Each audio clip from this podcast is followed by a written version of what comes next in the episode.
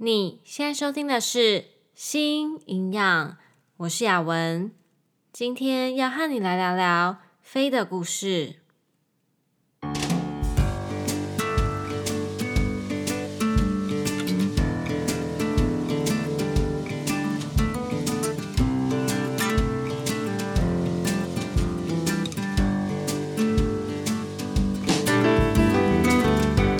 这个频道是为了要传达营养理念和讯息，而不是提供任何医疗相关的诊疗。如果需要医疗诊断和治疗，请咨询营养师、医师或是合适的医护人员。今天要和你分享听众飞的饮食失调故事。新营养最近陆陆续续的收到很多听众分享自己的故事，我每一次啊在看这些故事的时候呢，心情啊其实都是非常复杂的。每一封讯息里面的文字叙述啊，都可以感受到非常真实的那种感受，也让我很心疼他们每一个人的经历。真的也非常谢谢他们都愿意让我在新营养上和听众分享他们的故事。要把这么私密的事情告诉不认识的人，真的是需要很大的勇气。但是啊，他们为了要帮助到更多有类似遭遇的人，让这些人知道自己不是孤单的，他们都鼓起勇气，让自己的故事分享出去。今天要和你来听听飞的故事，因为瘦身文化的思维，加上情感上的不顺遂，让他的饮食行为呢，从厌食到暴食。我们来听听他是怎么说的吧。雅文你好，今天在 Podcast 听到 Anne 的故事，所以也想和你分享我的故事。九年前呢，我还在念高二，当时被前男友劈腿，对象是一个很瘦的女生。看过她之后，觉得自己不能输，于是下定决心要减肥。我不想输。其实那不是我第一次减肥。第一次是国三的时候，那时候同一位前男友说想要让我好好的准备机测，于是和我分手。他不接我电话，不回我讯息。分手之后，我和他失联了。当时相信他是真的为了我好才离开我，所以期盼着我考上第一志愿，再一次的出现在他面前，他会看到不一样的我。为了有朝一日能完美的出现。为了成功挽回他，我开始减肥，开始认真念书。国三的自己每天都很严格的计算吃下去的热量，一天大概都吃差百大卡左右。那时候不觉得自己病态，甚至 BMI 只有叉叉，还是觉得自己很胖。时间来到了高一，我顺利的考上了第一志愿，也变得很瘦。印象最深刻的是，高一有一堂体育课，跑操场暖身。我跑着跑着就倒在跑道上，被同学扶去保健室。因为没吃什么东西，血糖太低，晕倒了。我当时很开心，我因为没吃东西晕倒，意味着我要瘦了。我觉得自己很棒。现在回想起来，那时候的自己可能是厌食症吧。高一还没过一半，我顺利的挽回前男友，和他复合。复合之后，因为要和他一起吃饭，所以饮食渐渐回到正常。但当时的我是很排斥吃东西的，甚至常常为了和他吃晚餐，白天完全不吃东西。一直到高二，他劈腿以后，我打击非常大。尤其他劈腿对象又是一个很瘦的女生，我又开始了第二次严格控制饮食的生活。直到某一天，我吃的卡路里超过了自己设的门槛，我受不了了，开始不管了，大吃大喝。于是渐渐变成了每天都活在大吃与随后的愧疚中生活着。新的一开始啊，就让我很心疼这个女生。她为了一个男生，为了要成为他喜欢的样子，开始去节食减重，瘦下来以后，成功的挽回了这个男生，但又狠狠的被伤害了第二次。而且因为劈腿的对象是一个很瘦的女生，所以他觉得不甘心，又开始节食。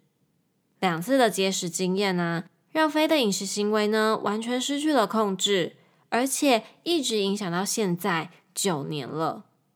我觉得感情这种事啊，其实局外人呢、真的没有什么立场去多讲些什么。但是我想要说的是，这不是只有感情，我们的人生中啊，有多少次都在汲汲营营的去变成别人认同的样子。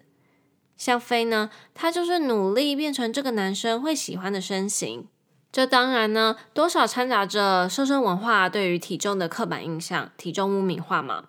那除了这个以外，对于有些人来说呢，可能就是努力变成父母眼中功成名就的样子，或者是有着大家都会羡慕的生活，像是去哪里度假啊，买什么样的东西，练成什么样的体型。我们的人生中啊，很常是为了别人而活，而这个别人呢、可能还是跟自己完全没有关系，而且也不认识的人。我们把注意力啊，都放在别人的身上，担心别人怎么看待自己，可是却忘记了自己怎么看待自己才是最重要的。你是你啊，你才是最了解你的人，最清楚你所有的感受。为自己而活啊，是爱自己的方式。在第二十九集，从爱自己开始，我们讲到了 self compassion 自我疼惜，还有 self care 自我照顾。大多数的我们都对自己很严苛，常常会去批评自己、批判自己，但是却很少花心思去想想怎么去爱护还有照顾自己，在想法上还有实际的行动上去爱自己。非说自己在高一的那段时间。因为节食没有得到足够的营养而昏倒，那时候他还因为这样就代表了自己瘦了，觉得很开心。现在回头看看呢，国高中那个阶段呢，正是身体它在发育的阶段，是最需要营养的时候。但当时候的他，为了要成为大家眼中理想的体型而去做努力，施加了很多的压力在自己的身上，身体除了得不到营养以外，也少了些 self care 和 self compassion。飞接着写说，当某天体重来到了我无法接受的数字，我开始大吃大喝后尝试催吐，吐出来后愧疚感好很多，就慢慢变成了在大吃和催吐与随后谴责自己为什么要在这样的循环中活着。印象最深刻的是有一次。高二放学的晚上，在去补习班之前，我吃了三个两个拳头大的乳酪面包，两个菠萝面包，一盒炒饭，一个麦当劳套餐。吃完之后，走到一间素食店的厕所，把东西全部吐出来。我也会记得我第一个吃下肚的食物是什么，我会吐到我看到我第一个吃下肚的东西为止。就这样，吐完太难受了，所以当天也没有去补习班。之后，我从每两个礼拜一次，到几乎两三天就暴食催吐一次，长达十三个月。在中间有一次催吐时被妈妈发现，后来事情才曝光。妈妈知道以后，带我去看神心科，被心理医师诊断为心因性暴食症，并发忧郁症。不过，因为当时的心理咨商师好像没能够很理解我。我也越来越灰心，就没再去看医生了。吸营养之前，在第八集为什么节食受不了，还有第二十六集食物成瘾是真的吗？都有提到过 food deprivation，也就是食物的来源被剥夺了。像节食、饮食控制呢，就是 food deprivation 的状况。你刻意的让身体得不到食物，身体就会觉得。它的食物来源被限制、被剥夺走了。想想看啊，我们在学校的时候要遵守好多学校的规定嘛。那这些规定呢，就像是在压抑着我们，所以很多人会叛逆，想要去违反规定。想象一下，当身体处于 food deprivation 的状况，它就是像这样一直被压抑着，它会很想要去反抗它。所以，就像飞所说的。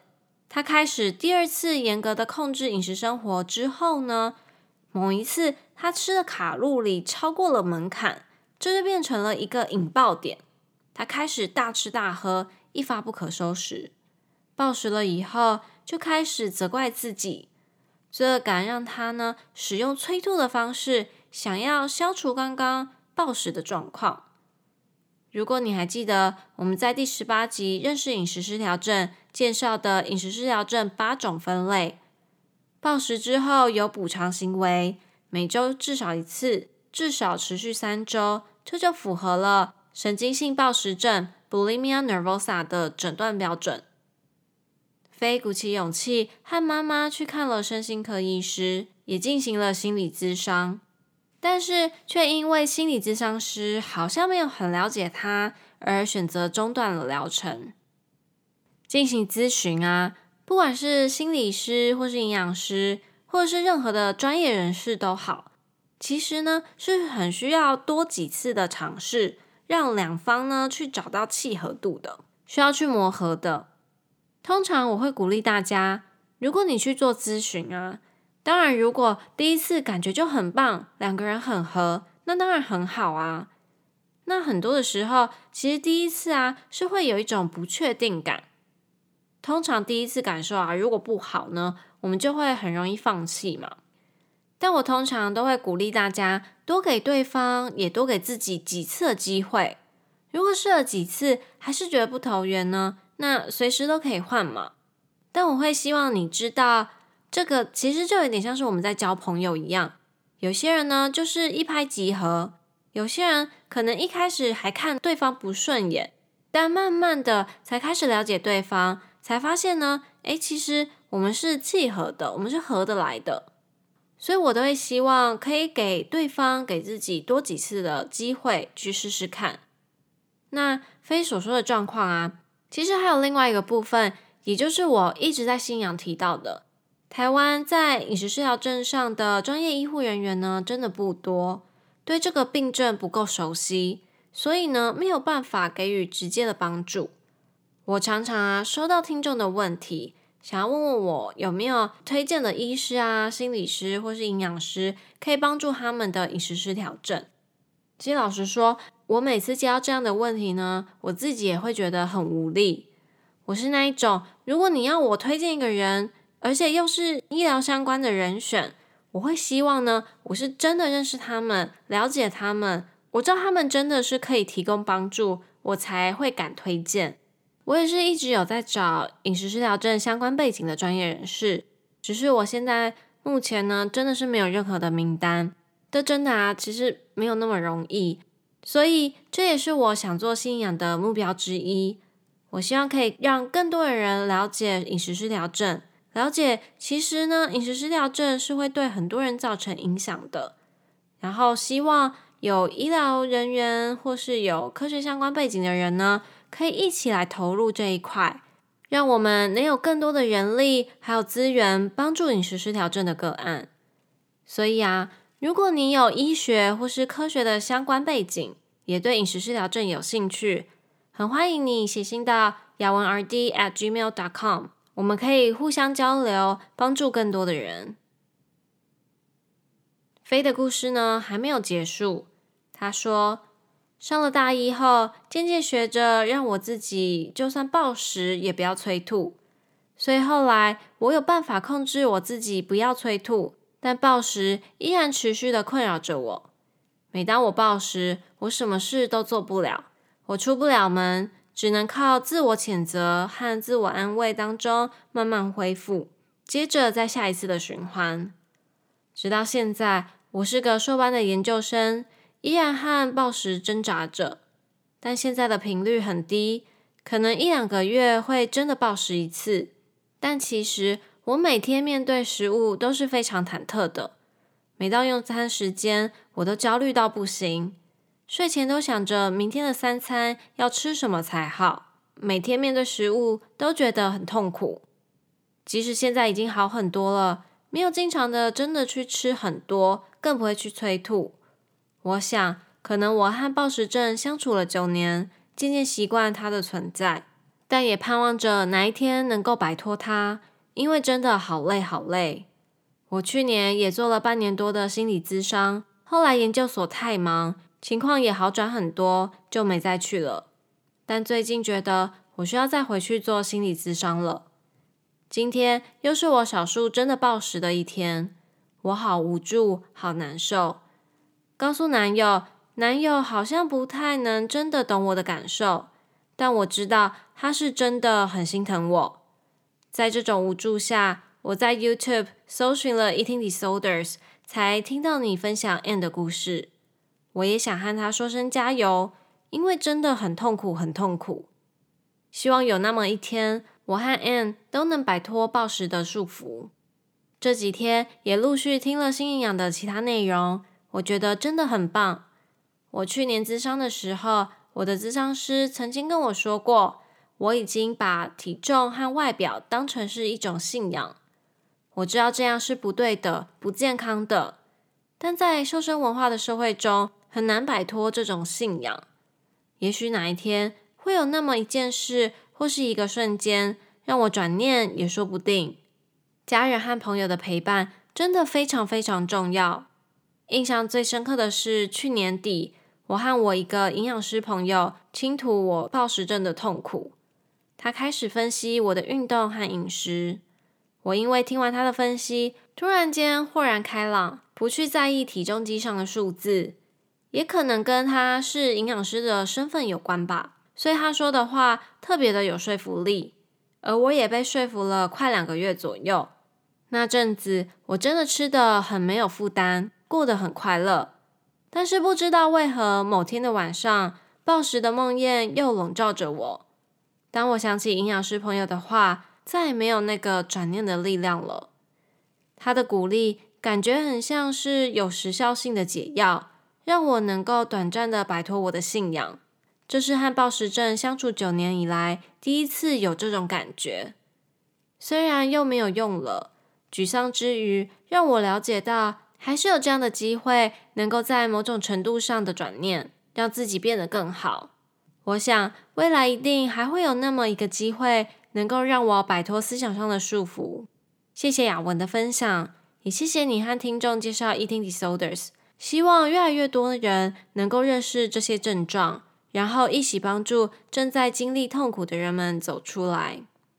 最后，真的谢谢你，让我有这么一个管道可以抒发。谢谢雅文。我想对 Faye 说，谢谢你勇敢的去面对你的饮食状况，也谢谢你努力的去寻找医疗上的协助，这些都是很不容易的。听到你有身边的家人和朋友的陪伴还有支持呢，我也很替你感到开心哦。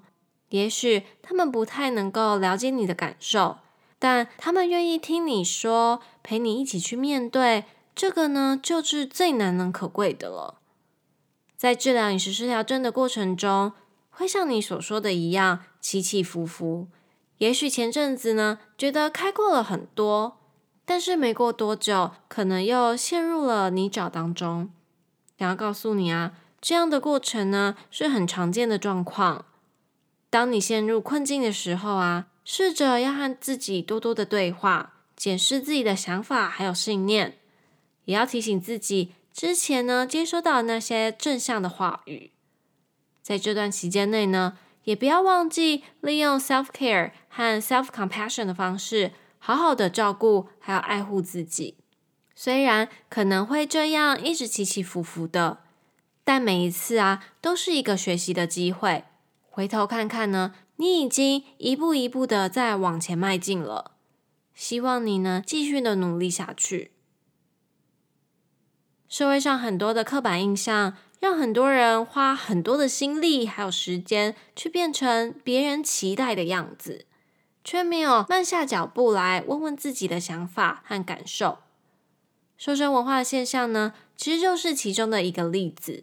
大多数的人在努力的为理想体型而努力，但这样理想的背后呢，其实是别人的理想在牵引着自己，间接的让自己的饮食行为失序。饮食失调症的治疗过程呢，是非常辛苦的，状况啊可能会起起伏伏。当处于在低落的状态时，可以利用自我对话、自我照顾，还有自我疼惜的方式度过这段时间。如果你身边有饮食失调的亲人呢，不要忘记了，你的支持还有陪伴，对他们而言呢，是一个非常非常重要的力量。今天呢，主要是想要借由飞的故事，让你了解瘦身文化的力量，以及饮食失调症的复杂，还有它的困难度。生活中啊，是有很多很多的事情会影响到我们的饮食行为的。一旦饮食行为的秩序被破坏了，就会需要花很大的心力去修复。今天的故事让我们知道了饮食失调症的个案呢，其实不少见，而他们呢也很急着需要饮食失调症的相关资源来帮助他们。我希望能够透过信仰的内容，帮更多受到饮食失调症的人发声，以及集合起来所有的资源帮助他们。听完 Faye 的故事。你有什么话想要对他说呢？你有类似的经验想要和我分享吗？当然，如果你只想要和我分享自己的故事，不想要故事被公开，我也会尊重你的。如果有任何的想法、问题或是经验分享，都欢迎传讯息到雅文 RD.com 或是雅文 RD@gmail.com。如果你喜欢新营养的内容，请帮我多多的分享出去。也不要忘记在 Apple Podcast 和 YouTube 给我 Like 和五颗星星哦。好啦，今天的内容就差不多到这里。如果你有什么疑问或是想法，非常欢迎你留言或是写信给我，可以一起讨论和思考。如果你喜欢今天的内容，请帮我分享给身边的亲朋好友，让更多人可以一起加入我们。最后，谢谢你今天的收听，那我们就下次见喽，拜拜。